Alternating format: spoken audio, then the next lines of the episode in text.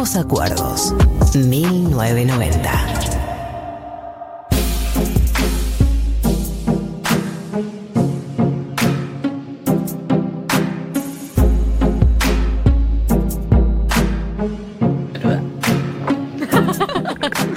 Porque entraban riéndose.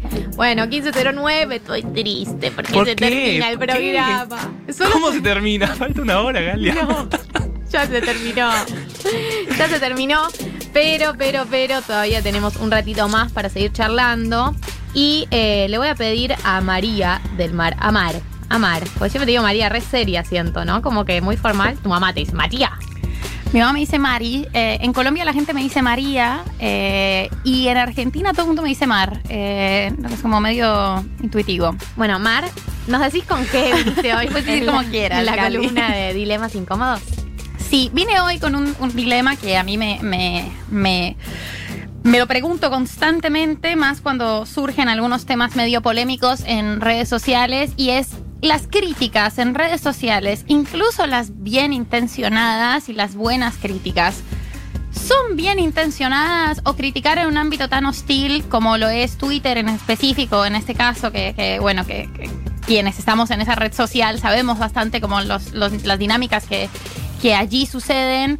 Eh, incluso cuando tenemos buena onda, ¿no fomenta eso ciertos linchamientos? Pero además de- del linchamiento con, con las comillas, no fomenta como las de agresiones. ¿Qué hacemos cuando no estamos de acuerdo igual? Eh, y cómo opinamos con cosas con las que no estamos de acuerdo sin necesidad de entrar eh, o sin, sin que eso fomente las agresiones. Y yo me lo repregunto porque lamento desilusionarles, pero no tengo una respuesta. Me lo pregunto No, como. María, María, por favor, tráeme una pila con una respuesta. Pido, Decime cómo. Decime cómo lo resuelvo. Decime no, cómo. terrible, perdón desilusionarles. Pero sí me pregunto un montón sobre eso. Aquí hay un punto que me parece súper importante y una recomendación que tengo para hacerles antes de seguir. Y es que hay una filósofa que seguimos eh, y que amamos un montón, que se llama Natalie Wynn y tiene un programa en YouTube que se llama ContraPoints. Y en este programa ella habla de la cultura de Internet.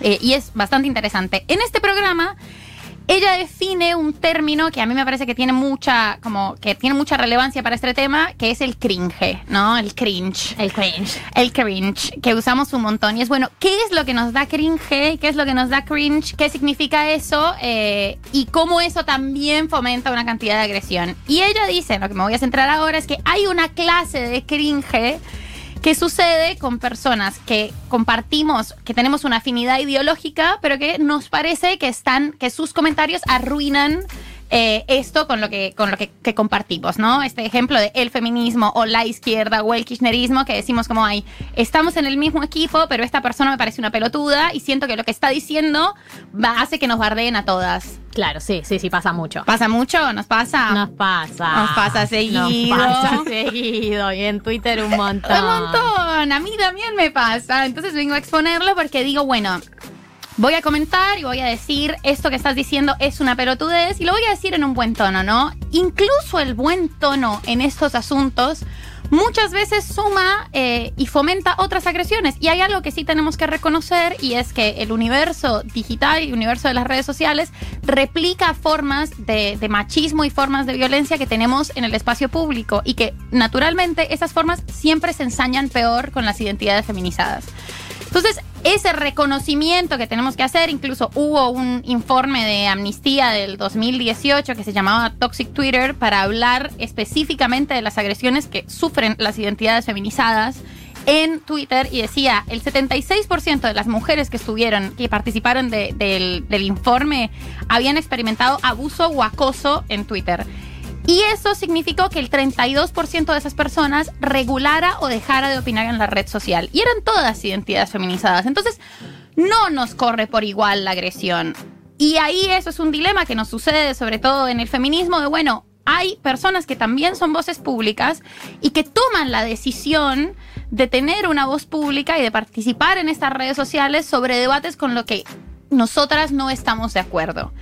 Pero muchas veces hacer estas críticas, así sean constructivas, fomenta o dispara un montón de agresiones. Mi consejo en este caso Eh, no es una respuesta a la pregunta, pero sí creo que tenemos que cuestionarnos un montón cuáles son los medios en los que estamos dando las discusiones ideológicas. Sí creo que tenemos que sacar las discusiones ideológicas de Twitter. Sí creo que ni siquiera en mi caso personal prefiero ni opinar, eh, porque aquí hay una cuestión que es muy importante y es la atención en las redes sociales es un bien que vale oro. Darle la atención a algo, incluso como consumo irónico, hace que aumente eh, la cantidad de seguidores y seguidoras, incluso cuando son agresiones. Entonces creo que no darle la atención a los debates eh, o a algunas personas que tienen una opinión distinta con la que no estamos de acuerdo es una buena manera de preservarnos, evitar las agresiones y tampoco sumarle más seguidores a esa persona. Pero mi recomendación es, si tenemos el teléfono, marcar directamente y tratar de sacar el debate, decir, me parece que dijiste una pelotudez, me parece que esto es, una, esto es un error. Eh, y si no, preguntarnos siempre sobre esa ética y de vuelta. Yo creo que incluso con las personas con las que no estamos de acuerdo, darles nuestra atención como consumo irónico no solo suma agresiones, sino que suma seguidores. Y los seguidores son algo que vale oro. No, yo sumo algo que es que para mí la herramienta tóxica por, por excelencia es el citar tweet, ¿no? Te cito el tweet y te comento algo arriba, un comentario arriba, ¿no? Para mí eso es Digo, y también es, es, desarmar un poco cómo funcionan las lógicas del linchamiento, porque una nunca piensa que está aportando al linchamiento a priori. Cuando vos lees un tweet de una persona y te parece una mierda lo que está diciendo, o te parece una boludez lo que está diciendo, y lo citas, vos tenés 30 seguidores, y lo citas y decís, ¿qué voy a hacer? Yo tengo 30 seguidores, se lo comento y nos reímos entre todos, soy un, un nadie, un NN, nunca me va a leer, no le va a importar. Pero la realidad es que muchas veces, y a mí me pasó también, por supuesto, eh, lo que pensamos que es un chiste para yo y mis, mis seguidores, en realidad estás sumándote, replicando algo que puede terminar un linchamiento. Igual, por ahí vos no querías terminar un linchamiento, uno quería que todo el mundo le pegue a esa persona, porque por ahí el tweet no te parecía tan grave. Era una boludez de Twitter que querías comentar, pero en último término te terminaste sumando sin saber a un linchamiento. Y pasa mucho con mujeres, pasa mucho, y me pasa a mí también, con mujeres con las que no comparto lo que dicen, no comparto lo que piensan, y por ahí lo quiero, lo quiero decir, pero no quiero que todos la vayan a linchar a ella. Quiero por ahí compartirlo, pero la realidad es que la diferencia muy poca porque últimamente, y yo más en cuarentena, lo siento que por ahí pasamos más tiempo en Twitter, al nivel y a la rapidez en la que escalan los hinchamientos, por ahí era, eran tres al principio y a la media hora este té. Digo, eh, eh, y, eso también requiere ser mucho más conscientes de de qué manera eh, esto, lo que decías vos, María, exponemos nuestras críticas y que lo que pensamos que es una acción individual y personal y qué sé yo, está formando parte de una oleada más grande que vos y puede estar haciéndole daño a alguien, aunque sea inofensivo, vos y la cantidad de seguidores que tengas. Y perdón, tomo lo que decía vos, María, antes del debate, sacar el debate de Twitter. Por favor, hay mucho, hay lugares mucho mejores para debatir que no son Twitter y lleno de trolls y demás que te vienen a matar en conversaciones. Además, no, no, no es nunca un debate constructivo. O sea, para mí no hay que debatir en Twitter nada que te interese. Eh, nunca es un debate constructivo. Eh, y también hay un fenómeno que se está dando un montón con, con, esta idea y como este miedo de la cultura de la cancelación, que muchísimas veces no es tal, pero, pero hay una lógica de me cancelaron. Eh, y es como un, un, comeback medio victimista de personas a las que muchísimos de los comentarios eran comentarios constructivos, pero que si los metes en la misma bolsa con un bardeo, cualquier cosa constructiva que vos hubieras dicho se pierde y todo queda con me están atacando porque siempre digo, porque siempre soy. Y de verdad creo que preservemos nuestra atención, que es un bien fantástico, tratar de discutir sobre los temas sin nombres.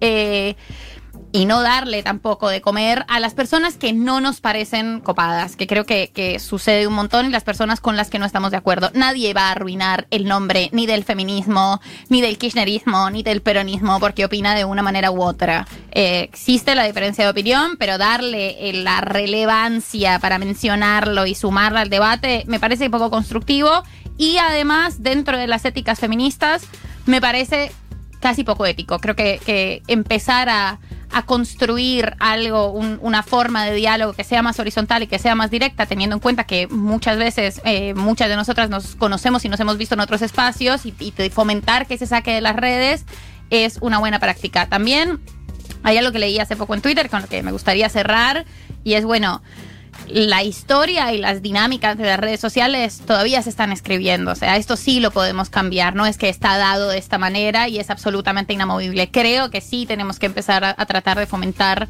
mejores prácticas en redes sociales, porque no es que está, dado por sentado que es, una, que es una agresividad y una violencia tremenda y tenemos que aceptarlo. Me parece que no tenemos que aceptarlo y tratar de, de no sumarnos y de modificarlo. De acuerdo con vos, María. Gracias por llenarnos de ideas, por traer debates eh, importantes para tener acá.